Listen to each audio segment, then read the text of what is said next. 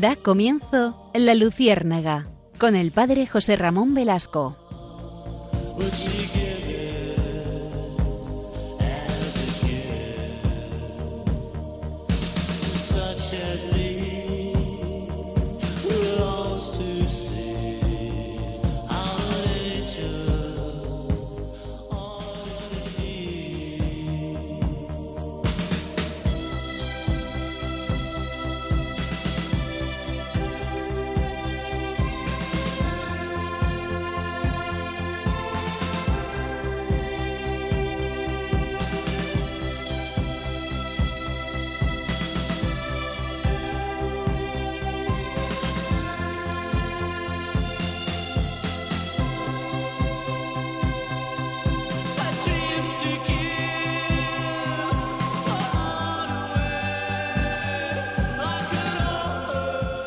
El año 751 y el rey lombardo Astolfo se apoderó de Rávena, finalizando así el exarcado de Rávena.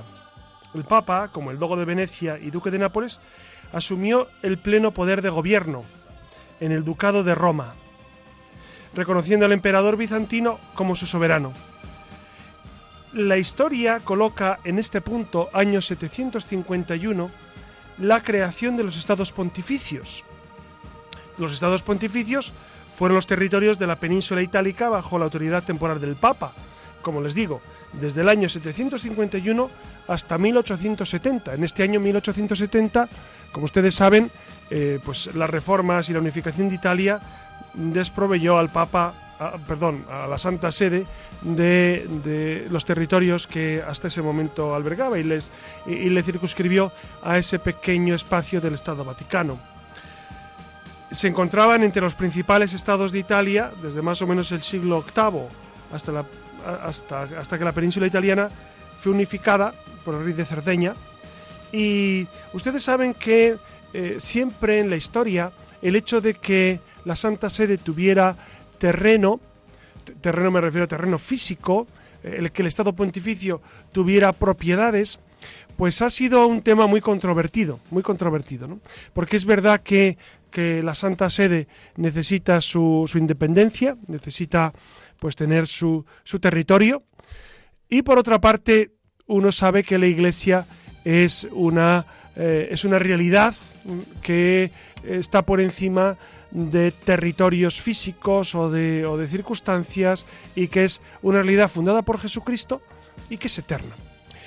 Este tema de, de las posesiones de la Iglesia es un tema que, muchas personas no acaban de comprender y de valorar. ¿Por qué la Iglesia tiene que tener actualmente pues el Estado del Vaticano, que como saben ustedes es el Estado más pequeño del mundo, es, es minúsculo, pero es un territorio independiente, por supuesto, de Italia? ¿O por qué las iglesias tienen que ser eh, pues territorio propiedad de la iglesia, etcétera. En el fondo la pregunta es ¿por qué la iglesia tiene que tener propiedades? Mucha gente incluso nos dice ¿y, por qué la iglesia si tanto habla de los pobres? ¿Por qué no vende el Vaticano? ¿Por qué no vende la, la catedral de Burgos? ¿Por qué no vende eh, qué sé yo, monasterios, el monasterio de Santo Domingo de Silos? ¿Por qué no lo vende todo, sino de los pobres? La primera cuestión sería, ¿y con eso se solucionaría el problema de los pobres? La segunda cuestión es, ¿quién es el propietario de eso? ¿El Papa actual? ¿El Papa que ya no está?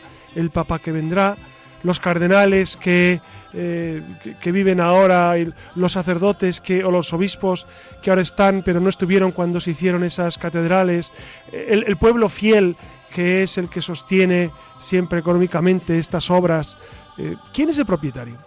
Por eso, eh, en ocasiones, a la hora de, tratar el tema de ayudar a la Iglesia, siempre tenemos que ubicarnos eh, en esta doble realidad. La Iglesia es una realidad visible, por supuesto, marcada por su historia, 20 siglos de historia, como les decía, pues desde el año 751, el siglo VIII, con esos estados pontificios, pero también es una realidad invisible, es, la realidad de los sacramentos, de la vida de gracia, del Señor que permanece a través del Espíritu Santo en todos nosotros y en, toda la Iglesia y sigue haciendo su obra. Ustedes saben que en estos últimos programas hemos ido repasando los mandamientos de la Santa Madre Iglesia. ir a misa entera todos los domingos y fiestas de guardar, ayunar y abstenerse de comer carne cuando lo manda la Santa Madre Iglesia, eh, confesarse al menos una vez al año, en peligro de muerte o si se ha de comulgar, confesar al menos una vez al año, sobre todo por Pascua Florida, se nos, se nos recuerda. Y el quinto mandamiento de la Iglesia, como ustedes saben, es ayudar a la Iglesia en sus necesidades. Entonces, ayudar a la Iglesia es un bien para todos y es una obligación para todos los católicos, todos los que pertenecemos a la Iglesia de Cristo, es una obligación. Vamos a adentrarnos, si les parece, en este quinto mandamiento de la Santa Madre Iglesia. Sé que para muchos el repaso de los otros mandamientos, los otros cuatro, pues ha supuesto, eh, como nos han comentado en, los, los, mails que nos mandan, incluso pues algunos, algunas personas que nos conocen, pues nos han comentado cómo les ha ayudado a recordar estas realidades. Vamos ahora, si les parece, en, esta, eh, en este nuevo vuelo de la Luciérnaga, vamos a abarcar y a concretarnos en este aspecto de cómo ayudar a la Iglesia en sus necesidades. ¿Cuáles son las necesidades? ¿Cuánto se ayuda? ¿Cómo se puede seguir ayudando? Por eso, si les parece, acompáñenos. Buenas noches, Iria Fernández. Buenas noches. Iria Fernández, como ustedes saben, también dirige una asociación que trabaja eh, por los más pobres de Nicaragua. ¿Cómo se llama la asociación, Iria? Pan de Vida para Nicaragua. Pan de Vida para Nicaragua, que lleva desde el año 2005. Sí. Va a hacer 13 años, estamos estrenamos este año. Exactamente, y es una asociación pues que está, eh, como tantas, hay, hay, hay, miles de asociaciones en la iglesia y miles de personas que eh, a título personal no solamente son las macro asociaciones de Manos Unidas, de Cáritas, que, son, eh, que, son tienen un volumen de ayuda ingente, sino también parroquias, individuos católicos que quieren ayudar de alguna manera y se suman a asociaciones, a grupos, que dan dinero personalmente, que claro, la ayuda a la iglesia es inmensa y es gracias pues a, ese, a ese espíritu de Dios que sigue alentando esta labor en los católicos, ¿no? Por eso tenemos que agradecer al Señor. Y también nos acompaña Alex. Alex supongo que pertenecerá a alguna ONG, dará su diezmo seguramente. Me dice que sí desde el control que sí que el diezma... En, América Latina se lleva mucho... Alex es, ecuatoriano. Y, es verdad que, en América Latina esto se tiene muy, muy presente, ¿no? El siempre, eh, siempre estar eh, ayudando a la iglesia, etcétera. Por eso, si les parece, si les parece, vamos a, comenzar este nuevo capítulo de Luciérnaga. Acompáñennos.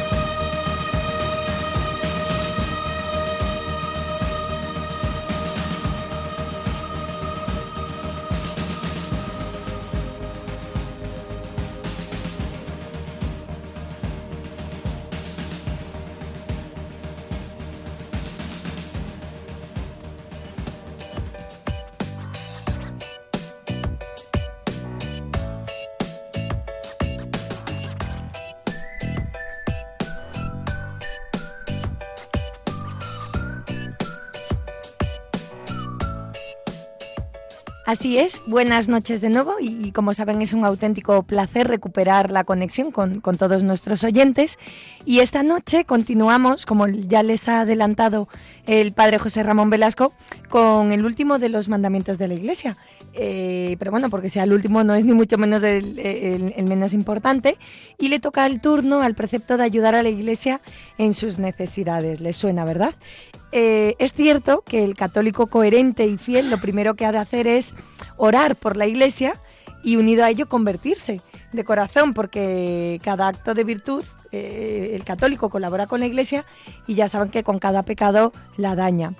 Pero desde una oración sincera y desde un deseo auténtico de conversión, se impone también en la conciencia cristiana el noble deber de ayudar materialmente a la Iglesia dentro de sus posibilidades, de las posibilidades de cada uno, siempre con generosidad. Si de verdad sabemos que la Iglesia es nuestro hogar, nuestra familia también, eh, ¿quién se puede quedar indiferente ante las necesidades de, de la misma, de la Iglesia? Pero claro, ¿qué enuncia exactamente este quinto mandamiento de la Iglesia? Ni más ni menos que todos los fieles están obligados a ayudar, cada uno según sus posibilidades, a las necesidades materiales de la Iglesia y así eh, lo asegura el Catecismo de la Iglesia Católica en el, en el epígrafe, en el artículo 2403. ¿Y, ¿Y qué dice el canon de derecho, el Código de Derecho Canónico? Pues en su párrafo primero aparece lo siguiente. Los fieles tienen el deber de ayudar a la Iglesia en sus necesidades, de modo que disponga de lo necesario para el culto divino, las obras de apostolado y de caridad y el conveniente sustento de los ministros. A veces tenemos la sensación de que este quinto mandamiento está un poco olvidado, quizás es porque pensamos que la Iglesia no tiene necesidades materiales, eh, quién sabe, o por ignorancia. Eh, no lo olviden, el cristianismo es la religión de la encarnación, el verbo se hizo carne y la Iglesia no es una entidad puramente espiritual, apartada del mundo, sino que es signo e instrumento de salvación universal. Es a la vez visible e invisible, presente en la tierra y, bueno, sin embargo, peregrina. E, efectivamente, Iria. Yo creo que aquí está el, punto esencial para, para comprender eh, por qué la Iglesia tiene eh, esos dos aspectos que no es... Eh, digamos, no es uno más importante que el otro, los dos son eh, esenciales, porque, porque la iglesia no está para salvar almas, está para salvar individuos. El individuo es cuerpo y alma, unión sustancial. Entonces la iglesia y Jesucristo era, era verdadero Dios, verdadero hombre. Claro, pero el verdadero Dios cuando se veía, cuando se manifestaba. Entonces, de alguna manera, de alguna manera la iglesia se manifiesta en realidades muy concretas. Por eso, por eso es necesario recordar que, se construye de, aquí y ahora, de realidades concretas, de, modos concretos, no solamente de oración y de, vida espiritual, sino también, digamos que esa vida espiritual se concreta también en las realidades del día a día. Pues ya saben, arrancamos con estas palabras para hacer un poco de boca y, ya ven que cargadito viene el programa de esta noche. Cojan papel, boli, el móvil, lo que quieren, lo que quieran que comenzamos.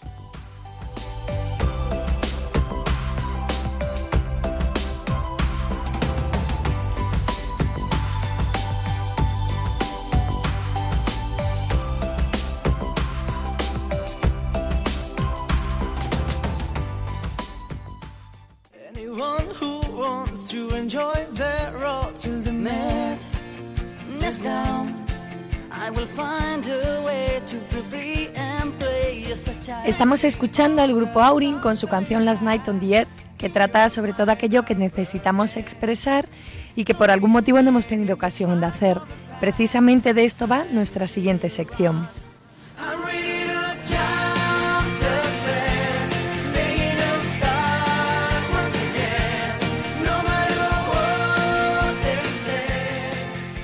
Y antes de preguntarle al padre José Ramón Velasco por algunas de nuestras inquietudes, nos vamos a detener en este quinto mandamiento de la Iglesia, que, bueno, ya saben que es el que contemplamos esta noche, donde se pide a los fieles, se nos pide que, que, ayudemos a la Iglesia en sus necesidades. Y cuando hablamos de ayudar a la Iglesia en sus necesidades, lo hacemos en una doble dirección, personal y externa, pero vayamos por partes, ¿no? Nos estamos refiriendo al ámbito personal cuando de lo que se trata es de convencernos de que poner la cruz para la Iglesia es vivir con amor el mandato referido y no solo eso, sino que por ello se ayuda a tantas personas necesitadas que gracias a la Iglesia pueden sobrevivir con dignidad. Esto es, ayudar a la Iglesia es mucho más que dar un simple donativo, por ejemplo. Se trata ayudar más allá del templo, más allá del vecino, bueno, todo esto ya me imagino que lo entienden, ¿no? Y, y por otra parte nos referimos al ámbito externo cuando nos debemos, nosotros como católicos, de hacer eco a todas las personas que conozcamos y tocar todas las conciencias dormidas para que recuerden que todos los cristianos eh, acuden a la iglesia a bautizar a sus hijos, llevan eh, a sus hijos a hacer la primera comunión, a celebrar su boda en la iglesia, entierran a sus seres queridos por el rito católico, asisten a la catequesis, eh, se benefician de todas esas ayudas morales de la iglesia. Por esta razón no está de más que, pongan a modo de testimonio de coherencia para con la iglesia que, que al fin y al cabo es su madre y, su segundo hogar, la cruz en la declaración de la renta. Ya sacamos este tema. Eh, es una incongruencia tremenda, ¿no? Eh, pues no hacerlo y a la vez acudir a la iglesia a celebrar todos los sacramentos, beneficiarnos del templo, ¿no? Bueno, mucha gente iría, será bueno que, que le expliques a las personas que que poniendo la cruz en la iglesia y a las, y a las, distintas asociaciones eh, que, ayudan a los más necesitados no, no se priva en absoluto y, que no, y que no es aumentar los impuestos porque mucha gente mayor que nos escucha piensa que al poner la cruz a la iglesia y a, otras organizaciones caritativas le quitamos, perdón, eh, se aumenta el costo de lo que ellos pagan a Hacienda. No, es sencillamente de lo que todos tenemos que pagar pues eh, digamos que una, un, un 0,7% va para la Iglesia. Claro, para que entiendan el porqué de esta demanda, no hay más que pasearse por las cifras oficiales con las que contamos, que atestiguan eh, la ingente labor de la Iglesia. Y simplemente para que se hagan una idea, escuchen esto. Eh, la Iglesia cuenta con más de 5.000 centros de enseñanza, Mm, más de mil centros sociales, más de mil eh, orfanatos, centros de atención a marginados eh, por, toda la nación, o el ahorro del Estado en coste de enseñanza es de 15.000 millones de euros. Es decir, que al Estado le, ahorra estamos ahorrando 15.000 millones. Esto, fíjense que esto no se dice cuando a veces se habla del debate entre la concertada, y la privada. Y, la, privada, la privada sabemos, la privada es otro otro tema porque la privada se lo autogestionan todo. Es decir, eh, los alumnos pagan, perdón, o los padres o las familias pagan y pagan totalmente la matrícula y entonces el Estado no interviene en la elección de profesores, etcétera, etcétera. Pero en la enseñanza concertada, el Estado propone, eh, el Ministerio en concreto, propone los, los currículum, es decir, el ITER de enseñanza, y simplemente el colegio concertado propone una serie de profesores y luego eh, la inspección aprueba, etcétera, etcétera. Y, y es verdad que ahorra esa enseñanza concertada, ahorra mucho porque es una gestión privada. Dense cuenta que la gestión privada um, no siempre podemos decir que, es mejor que la pública, pero en este caso, económicamente, pues eh, digamos que el, eh, el rendimiento del dinero es mayor porque se hace una gestión seguramente más cuidadosa en muchos casos. Claro, ¿no? y el ahorro para el Estado no solo es en materia de enseñanza, también en materia de sanidad, que le supone un ahorro de 5.000 millones, o en coste social, 4.000 millones de euros. O sea que son en total unos 24.000 millones de euros que ahorra que ahorra eh, la enseñanza. Bueno, hay que decir que la enseñanza concertada no es simplemente católica, pero en gran porcentaje es católica, ¿no? y a esto, muy alto. Y a esto además le añadimos, que, que, iba por ahí un poco lo que comentaba José Ramón al principio del programa, los cerca de 40.000 millones de euros ahorrados por el Estado en conservación de patrimonio. Claro, porque, porque dense cuenta, fíjense lo que pasó, eh, ustedes saben que hubo una desamortización en el año 1835. Mendizábal, que era un ministro masón, bueno, como, como muchos de los gobiernos del siglo XIX y muchos de los gobernantes, no solamente en España, sino en buena parte del mundo, pues de alguna manera eh, querían paliar la injusticia de, de, de, los, de los terrenos, de los territorios y, de los bienes que estaban en unas pocas manos. Y se consideró como la medida más, más loable, pues quitar a la Iglesia todos los bienes que tenía eh, en propiedad para luego revenderlos y supuestamente ese dinero dárselo a los pobres y hacer más justicia social. Bueno, yo conozco infinidad de casos, y usted seguramente también, de monasterios, conventos, iglesias, que ahora son una ruina, precisamente porque desde el año 1835 se abandonaron. Claro, si, si a los monjes, a las monjas, no se les permitía tener en propiedad X terrenos para cultivar y para sobrevivir, pues evidentemente se tenían que ir a otro sitio, tenían que, tenían que sobrevivir de otra manera. Y, esto, eh, ¿qué significa? Pues que es verdad que las comunidades religiosas mantienen el patrimonio histórico. Pensemos, y los cabildos de las catedrales y los fieles, que, poco a poco van em, ayudando a conservar los templos. Yo soy párroco ¿Y, cuántos párrocos eh, eh, en, nuestra geografía piden ayuda al Estado, pero también a los feligreses, para conservar templos, para, para arreglar goteras, para pintar paredes, para... Claro, todo eso es una conservación que evidentemente el Estado ayuda en parte, pero hay una buena parte, eh, Iria dice 40.000 millones, yo no sabía ese dato, pero es, es, escalofriante lo que, lo que eh, se ahorra el Estado para la conservación de estos edificios, que luego por otra parte son, son fuente de riqueza no solamente espiritual, sino también material turística.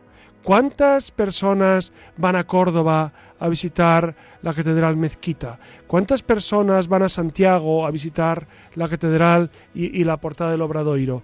Y, aquella maravilla de, la arquitectura. ¿Cuánta gente va a Burgos no a comer morcilla solamente?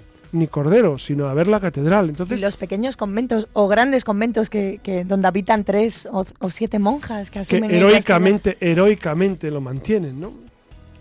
Bueno, pues ya saben que la declaración de la renta nos ofrece la oportunidad de ayudar a la iglesia, marcando con una crucecita. Eh, iría, iría. Hay, hay, personas que, que me dicen, incluso escriben en internet, que cuando se enfadan con algún tema eclesial o con algún obispo que no les cae bien, dicen, pues yo quito la X a, mm. a la declaración de renta. Bueno, yo, yo creo que si, si ustedes se enfadan con alguien, yo creo que lo mejor es hablar con esa persona con la cual se han enfadado o ponerle un mail o, escribirle o hablarle directamente, pero quitar la X de su casilla yo creo que no está bien porque, porque eso es una ayuda a la iglesia y creo que en eso pues tenemos que ser todos conscientes y colaborar. Yo entiendo que la gente se puede enfadar, entiendo perfectamente a todo el mundo, pero eh, el modo de resolverlo no es quitar la X, ¿no? No, claro, además eh, eh, expresamos en realidad lo que hacemos es expresar nuestra voluntad de que ese 0,7% de la cantidad con la que contribuimos al Estado se destine a la Iglesia Católica.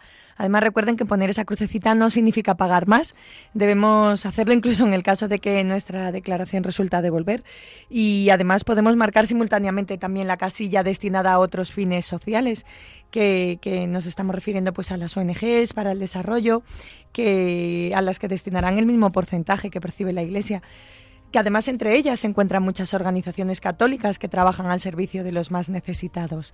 Así que hay muchas razones para tomar muy en serio esta responsabilidad. La Iglesia es el hogar cálido en el que hemos nacido como hijos de Dios por el bautismo y ella nos ofrece los bienes de la salvación, la vida de la gracia, el sacramento del perdón, el pan de la Eucaristía, nos permite vivir nuestra fe como familia y además es el lugar natural del encuentro con el Señor. El culto a Dios y el ejercicio de la religión, por otra parte, también contribuye grandemente al, grandemente al bien común de la sociedad porque genera esa cohesión social, cultural y, también a nivel de educación. Y, bueno, favorece el desarrollo verdadero de las personas, es fuente de valores eh, como la solidaridad, la justicia y, bueno, tenemos que hacer alarde de ello. Eh, en medio de esta profunda crisis económica en la que vivimos ya desde hace tiempo, eh, o bueno, que llevamos padeciendo la Iglesia, está desvelando las raíces éticas de esta verdadera emergencia social y está ayudando con todos los medios a su alcance a las víctimas de esta crisis, ¿no? a, los parados, a los inmigrantes, a los transeúntes, desde Cáritas, eh, desde las parroquias, desde muchas instituciones de servicio de religiosos, grupos, la iglesia es para muchos el último recurso, cuando se les ha cerrado ya todas las puertas. Por ello, necesita que, que le ayudemos para poder salir, seguir socorriendo a tantos. Se trata, en esencia, de valorar el trabajo de la iglesia al servicio del hombre, que es de lo que estamos hablando, de lo que habla este quinto mandamiento. A todos y muy especialmente a los católicos se nos, se nos pide con humildad y confianza que, que echemos una mano a la iglesia y, bueno, con, gestos pues aparentemente irrelevantes, pero que, es una forma preciosa, bueno, como este es de marcarnos en la cruz, de manifestar nuestro amor eh, por la Santa Iglesia. Y bueno, antes de hacerle preguntas, como saben, al Padre José Ramón, no podemos perder el centro con el quinto mandamiento de la Iglesia, y, simplemente hablar de la declaración de la renta, que es, que es un dato importante, pero, pero hay mucho más. La Iglesia necesita medios temporales para cumplir con su misión. Eh, el primero de ellos es garantizar el culto divino, que no es abstractamente espiritual, sino que también es sacramental, lo que significa que necesita contar con medios materiales, es decir, el cirio pascual, el incienso, el vino, el, agua, las flores, eh, los manteles han de ser lavados, el templo ha de ser limpiado, ¿no?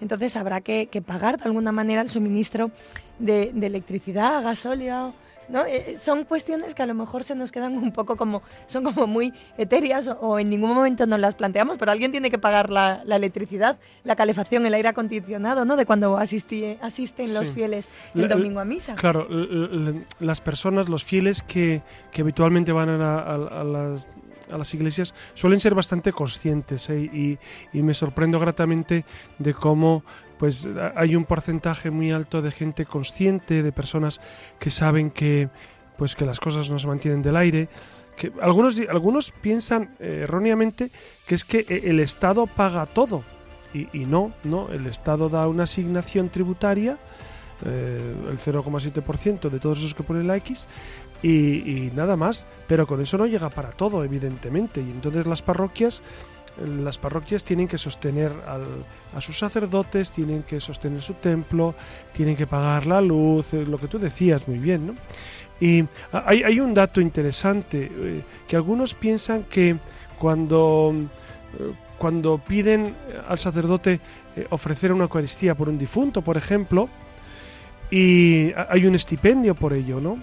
Es decir, el, fiel tiene que, que pagar algo eh, que, es, que es algo simbólico, suelen ser 6 euros, 8 euros. ¿Para qué? Eh, eh, para comprar el sacramento, la gente a veces pregunta, ¿cuánto cuesta la misa? Yo respondo, pues nada y todo.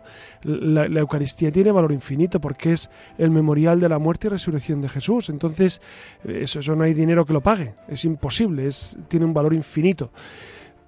Entonces, ¿qué hacemos con ese, con ese dinero que se ofrece? Pues es un modo de sostener al clero, de sostener también la iglesia. Por eso la iglesia propone un, estipendio mínimo, que son, eh, según la diócesis, ¿no? En algunas son 6 euros, en otras son 8, en otras son 10. Eh, es, verdad que si uno no, puede dar nada pero y quiere ofrecer, pues no da nada, es evidente, ¿no? Porque la iglesia no puede obligar a, nadie a, pagar. Simplemente se invita a ayudar, pero, pero verdaderamente si uno eh, no tiene o en ese momento, ¿cuántas veces ocurre, no? Que, que, nos piden encomendar a un difunto y, pero, y, no dan nada pues porque no saben o porque no tienen ese momento y por supuesto que se encomienda al difunto, como no, que para eso estamos. Es verdad que, que todo e, ese dinero que se ingresa en las parroquias, pues es un estipendio que mm, el sacerdote puede cobrar un estipendio al día, no más uno al día. Y lo que sobrepase ese estipendio, pues por supuesto va a la mm, pues al fondo de la parroquia para ayudar a Cáritas, para ayudar al sostenimiento del templo, etcétera, etcétera. ¿no? Tense cuenta que, que, también el dinero que ingresa una parroquia, por ejemplo las colectas dominicales, pues se distribuyen para distintos, eh, para distintos eh, efectos, ¿no? Y, y, Caritas es un, es un aspecto muy importante, es decir, la ayuda a los pobres en las parroquias siempre es un punto central. ¿Por qué? Pues porque Cristo nos dijo, cada vez que hacéis esto, cada vez que hacéis, que obráis el bien con estos mis pequeños, conmigo lo hacéis. Entonces, para nosotros en las parroquias es esencial no solamente cuidar los templos, que también, y, embellecer, sino ayudar a los pobres. También hay, otro tema, Iria, que muchos se plantean y es, hombre, en vez de gastárselo en flores, los sacerdotes lo podrían dar a todos los pobres. Hombre, yo creo que hay una medida para todo, ¿no? Es decir, se puede tener una iglesia digna, incluso bella, porque es para Dios, eh, porque las flores no son para, para que el cura esté más, eh, más feliz en, su, en ese ambiente primaveral y florido, sino por eh, embellecer el templo que es un lugar de Dios. Fíjese que a mí hay un pasaje en el Evangelio que siempre me ha impresionado y es cuando Judas eh, le dice a aquella mujer, aquella mujer pecadora que derrama que derrama eh, ese ungüento costosísimo, que valía que era, perfume de nardo costosísimo, que valía 300 denarios. Claro, 300 denarios es mucho, porque un, un obrero cobraba un denario al día. 300 denarios era prácticamente el sueldo de un año. Entonces era un, perfume carísimo. De hecho, dice, dice San Juan que todo se llenó con, su, con el perfume. Claro, debía ser una, una, una joya de perfume. Y claro, Judas, que tenía muy buen ojo para el dinero, como saben, pues se dice, uy, eso costaría 300 denarios. Mejor lo hubiésemos vendido y dárselo a los pobres. ¿Y, y Jesús qué responde? Jesús dice, déjala, lo tenía preparado para mi sepultura. A los pobres siempre los tendréis. No está diciendo Jesús, no, tenéis que gastaros todo en mí porque yo soy muy importante. No, no, no. Él dice, los pobres siempre estarán y hay que ayudar a los pobres y Jesucristo es el primero que se acerca a ayudar. Pero eh, para el culto hay que destinar dinero y hay que embellecer los templos porque es eh, la ofrenda que hacemos a Dios. Entonces, todo lo que sea embellecer el templo no es quitar dinero a los pobres, porque fíjense, es curioso esto. Eh, las personas y las instituciones y las parroquias, yo tengo esto experimentado y es que cuanto más dan para el culto, también dan más para los pobres, ¿no? Y entonces nunca me ha ocurrido que, la gente diga, bueno, yo solamente doy para, para, el culto, para embellecer o para flores, pero para los pobres no quiero que des nada. Jamás, al contrario. Siempre las personas eh, han sido muy equilibradas, por, lo menos mi experiencia eh, ha sido ese sentir que eh, los pobres también están dentro de ese, de ese gasto y, como un, y como un efecto fundamental dentro de, eso, de ese presupuesto parroquial.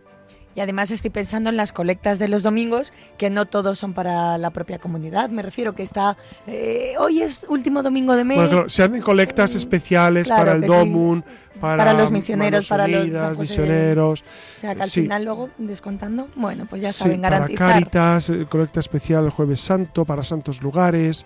Sí, hay colectas especiales. Ustedes saben que, que los párrocos eh, el derecho canónico nos dice que tenemos que tener obligatoriamente consejo económico. Esto es muy importante. El derecho canónico obliga a tener consejo no así consejo pastoral. Consejo pastoral se podría tener o no tener.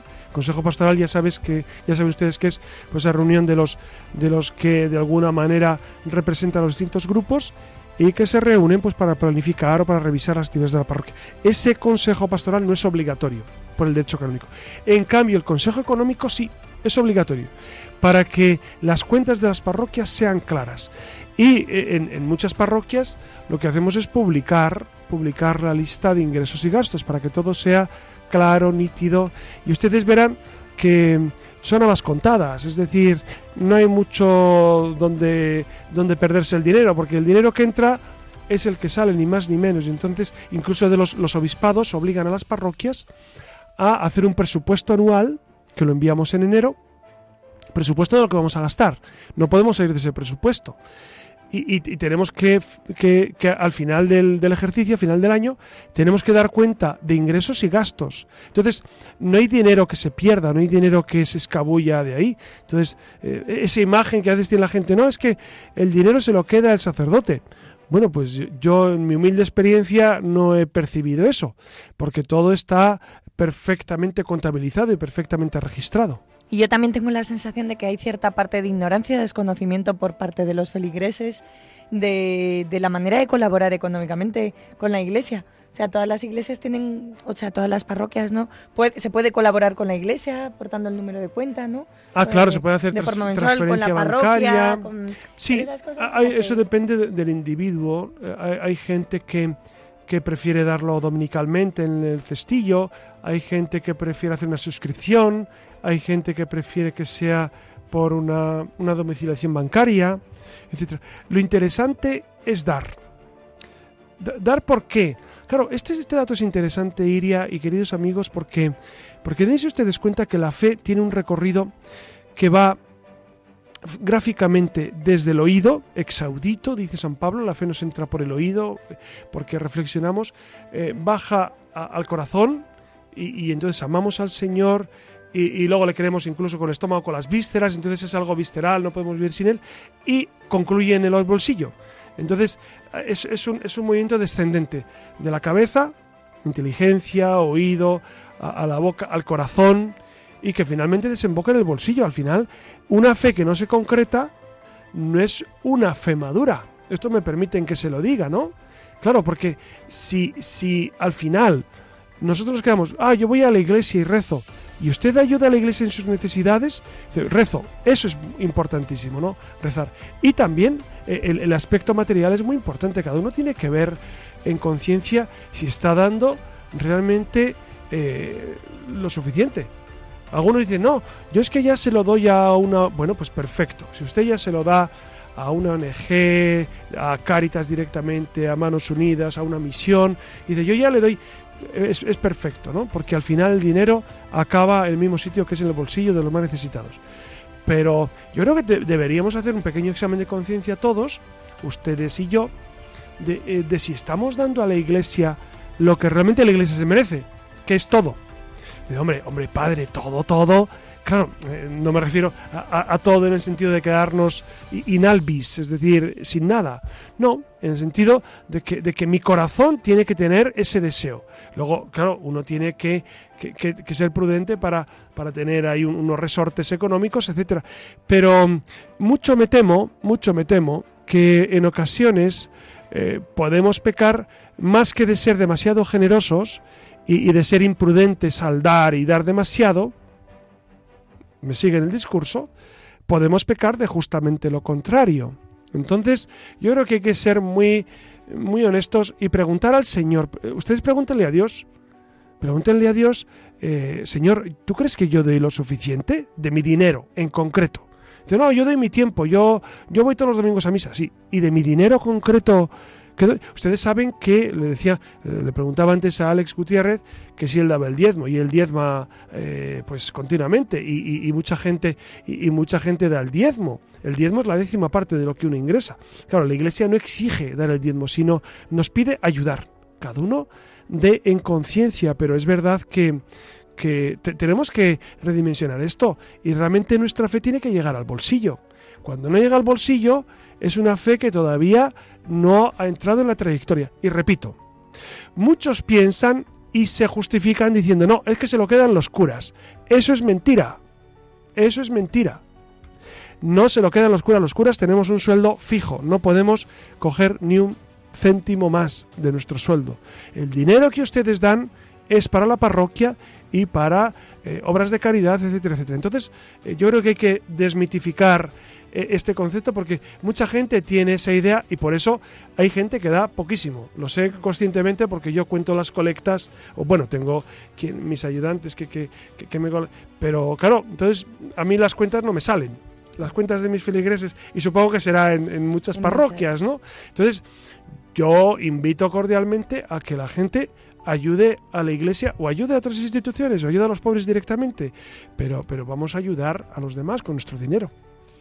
Y junto con, esto de garantizar el culto divino, también tenemos eh, otra misión que cumplir, que son las obras de apostolado y de caridad, que, que, no son tampoco etéreas, ni mucho menos. Distribuir un libro, pongamos la Sagrada Biblia, supone comprarlo, eh, y lo que vale para lo más vale también para lo menos, hasta proporcionar fotocopias para el canto, que, tampoco resultan gratis. Y, bueno, y no hablemos de caridad, porque eh, imaginan que las personas eh, no se alimentan en un primer nivel, el más básico, solo con palabras. Por tanto, todo eso cuesta dinero, ¿no? Como, como les hemos, como le acaba de recordar el padre José Ramón. Entonces, bueno, imaginamos que ya se pueden hacer una idea. Y bueno, no lo hemos dicho antes, pero por encima de todo, la mejor manera de, ayudar a, la iglesia en sus necesidades es hacerlo, como no, siempre con nuestra oración. Que, bueno, ya saben que eso está por descontado. Y ahora sí, José Ramón, eh, lo hemos mencionado muy por encima, pero muchas eh, parroquias sucede esto de encontrar o no o, fieles o, encontrarlos pero muy poquitos y muy mayores para que echen una mano, eh, por ejemplo para el tema de la limpieza en los templos y se nos olvida que hacemos uso de las instalaciones, de la calefacción, de, los bancos y, se nos olvida que bueno que hay que barrer, que hay que limpiar el polvo. Entonces bueno siempre se necesitan manos en una parroquia, ¿no, José Ramón? Pues mira, el, tema, el tema de limpieza es un tema eh, pues de especial, eh, de especial cuidado. ¿no? Y a mí me encanta eh, que en las parroquias en las que he estado siempre he encontrado buenas colaboradoras, porque, porque siempre son mujeres que son infinitamente generosas y, dan su tiempo y su energía para, para ayudar. Y eh, claro, hay un tema ahí, ahí no solamente de profundo agradecimiento, ¿no? sino de darnos cuenta cómo estas personas lo hacen por inmenso amor al Señor, porque y ellas lo expresan, ¿no? Como eh, el amor a Jesucristo les hace tener el templo limpísimo. A mí me da mucho pesa, mucha, mucha pena cuando descubro parroquias en las que se ha tenido que contratar un servicio porque, porque nadie quiere limpiar. Es verdad que, en muchas parroquias pues no hay gente con tiempo, incluso eh, pues la gente jubilada pues está atareada, etcétera pero yo muchas veces me pregunto, ¿y, no tenemos una hora a la semana para, para ayudar? Yo, yo, creo que es un tema, es, es un tema interesante, no, es un tema esencial, ¿no? Eh, ¿Quién limpia la parroquia? Pero, pero a mí me encanta ver eh, cómo las personas eh, pues sienten la parroquia como suya, los fieles, sienten que el templo es de ellos. Yo se lo digo a mis feligreses, digo, el templo es más vuestro que mío, por supuestísimo, porque los sacerdotes cambiamos de parroquia cada X años eh, cuando a, voluntad del obispo muchas veces, y, en cambio los feligreses siguen. Es su parroquia. Eh, todo lo que se invierte eh, en arreglar, en pintar, en limpiar, es por su parroquia. Entonces, a, mí me fascina cuando encuentro esas realidades y se encuentran en las parroquias, ¿no? Personas que, que la sienten como propia y que colaboran, incluso te piden, te piden que, que, les, que les dejes ayudar. Entonces, esto me ha ocurrido muchas veces. Por eso, yo, yo desde aquí agradezco muchísimo a, todos ustedes que ayudan en las parroquias. Y, si usted no ayuda y, ve que es, pues ofrézcase al párroco. a mí, cuando hay gente que se me ha ofrecido para ayudar, pues siempre hay algo que hacer.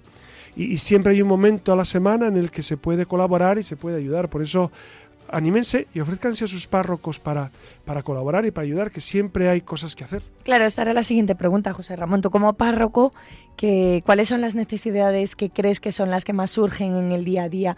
En las que apenas reparamos nosotros los feligreses, al final vamos al, al templo, hacemos uso también de las, de las salas para las catequesis, bueno, hemos dicho la limpieza. sí, por supuesto la limpieza. Luego otro servicio que, que, hacen muchas personas es el de leer en misa, ¿no? Y leer bien y prepararse la lectura, el de ayudar con los cantos, el, el, el ayudar eh, en otras facetas más, más específicas como es pintar, ¿no?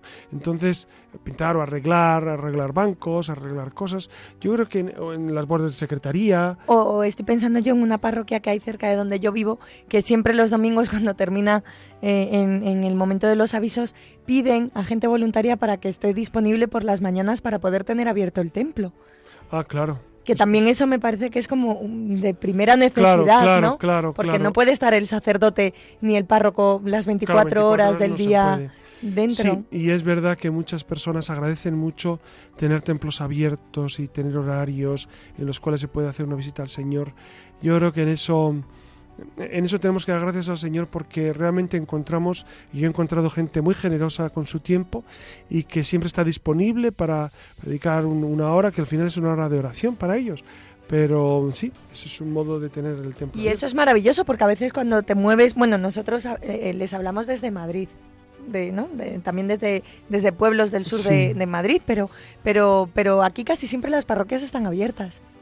¿no? Es raro encontrarte, bueno, yo al menos mi experiencia, cuando salgo... En la diócesis, sí, Es, verdad que, hay que tener, ser muy prudentes, porque ustedes saben que, claro, yo entiendo a, veces las parroquias las tienen para cerradas porque las pueden robar, porque no tienen quien las cuide, sobre todo en los pueblos, cuando son pequeños, en lugares así. Es evidente que no puedes tener una, una parroquia expuesta a que cualquiera entre y destroce o dañe o robe, ¿no? Pero eh, es verdad, Iria, que, que aquí en, en Madrid son ciudades, ¿no? Donde hay una población muy numerosa y entonces se pueden tener las iglesias abiertas, es una bendición, es una sí, maravilla. Que es, que es un, que es un, vamos, una suerte, ¿no? Somos muy afortunados. Yo lo pienso mucho cuando puedo, cuando me paro y puedo, tengo la posibilidad de entrar en una iglesia porque está abierta, aunque sea solo unos minutos. Pues José Ramón, yo creo que, que hasta aquí. Así que muchísimas gracias. Quedan muchos interrogantes, pero, pero bueno, para que con todo lo que les hemos contado seguro que tienen para reflexionar esta noche. Recuerden lo de la crucecita, que además estamos en tiempo de declaración de la renta y, bueno, todo siempre actuando en conciencia y recuerden que también que tenemos un correo electrónico, la luciérnaga@radiomaria.es, pues para que entren en contacto con nosotros, nos cuenten lo, lo, que consideran, lo que opinan, si se les ocurren algunos temas que podemos abordar. Así que ya saben que les esperamos en la red.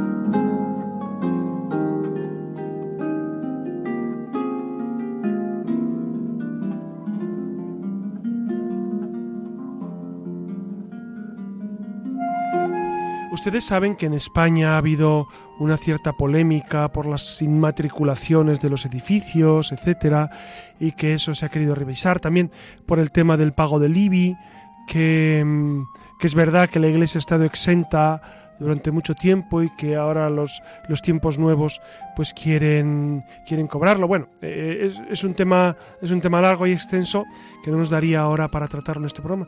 Pero sí quisiera hablar una palabra sobre la mezquita Catedral de Córdoba, porque ha sido, ha sido fuente de algunos conflictos. La Junta de Andalucía se ha empeñado, por lo menos la Junta que existía eh, hasta, hasta principios de este año, en, de alguna manera eh, pues dedicársela de nuevo al culto musulmán y devolver a sus orígenes lo que era de ellos, etc. Y es verdad que desde hace siete siglos la Iglesia Católica ha sido la propietaria y la encargada de proteger y cuidar el legado cultural y artístico de la Catedral de Córdoba.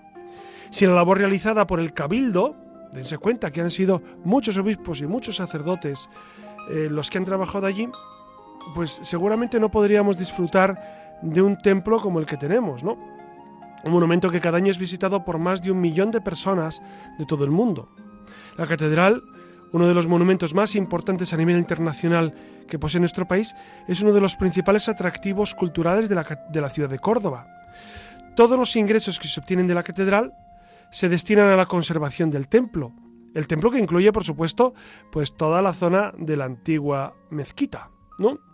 Estos ingresos, eh, en los últimos ocho años, ha destinado más de 20 millones el Cabildo, 20 millones de euros, a proyectos de, ayuda social y a la conservación de otros templos de la diócesis. Muchos proyectos de ayuda social de organizaciones como Cáritas, Misiones, Proyecto Hombre o la Casa del Transeúnte, precisamente de la diócesis de Córdoba, han salido del dinero de los visitantes a la Catedral Mezquita. Por lo tanto, eh, hay que reconocer que la historia es implacable. La historia es implacable. ¿Por qué?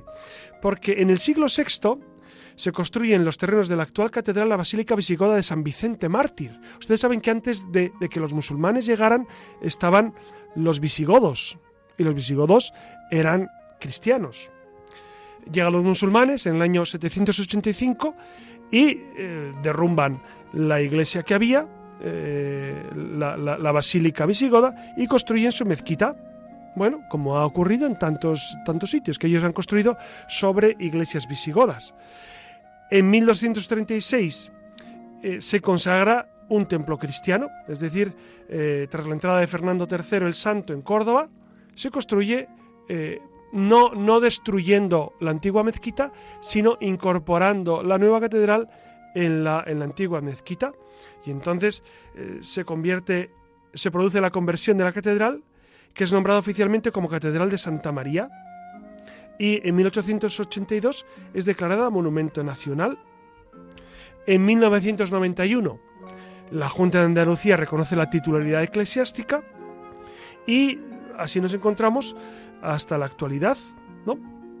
Entonces, eh, es, indiscutible que, es eh, la catedral mezquita o mezquita catedral, como lo queramos llamar, pero que la titularidad es eclesial es más que evidente. Claro, ahora reconstruir la historia y darle una luz, una luz nueva, e interpretar los acontecimientos desde nuestra perspectiva no es justo, no es justo, ¿no? Y, en esto eh, los medios de comunicación, pues en ocasiones hacen eh, hacen un efecto de desinformación y muchas personas están desinformadas, en concreto sobre este aspecto, sobre muchos de la iglesia, pero sobre este aspecto. Eh, recuerden que fue una basílica visigoda, San Vicente Mártir, que fue destruida por los musulmanes para construir su mezquita y que después los cristianos, en el siglo XIII, construyeron su catedral respetando la mayor parte de la mezquita, todo así de hecho. Entonces, es la historia y la historia es implacable. Por eso, ojalá que nosotros, como hemos dicho en este programa, eh, sigamos rezando por la iglesia, que es la principal contribución, y luego, como nos hemos dicho en este programa, ayudando a la iglesia en sus necesidades, que son necesidades concretas, económicas, eh, no solamente para el culto, sino también para la acción con los más pobres. Buenas noches, Iria Fernández. Buenas noches. Buenas noches, Alex Gutiérrez. Y buenas noches a, a todos ustedes. Que descansen. Les ha hablado su amigo José Ramón Velasco.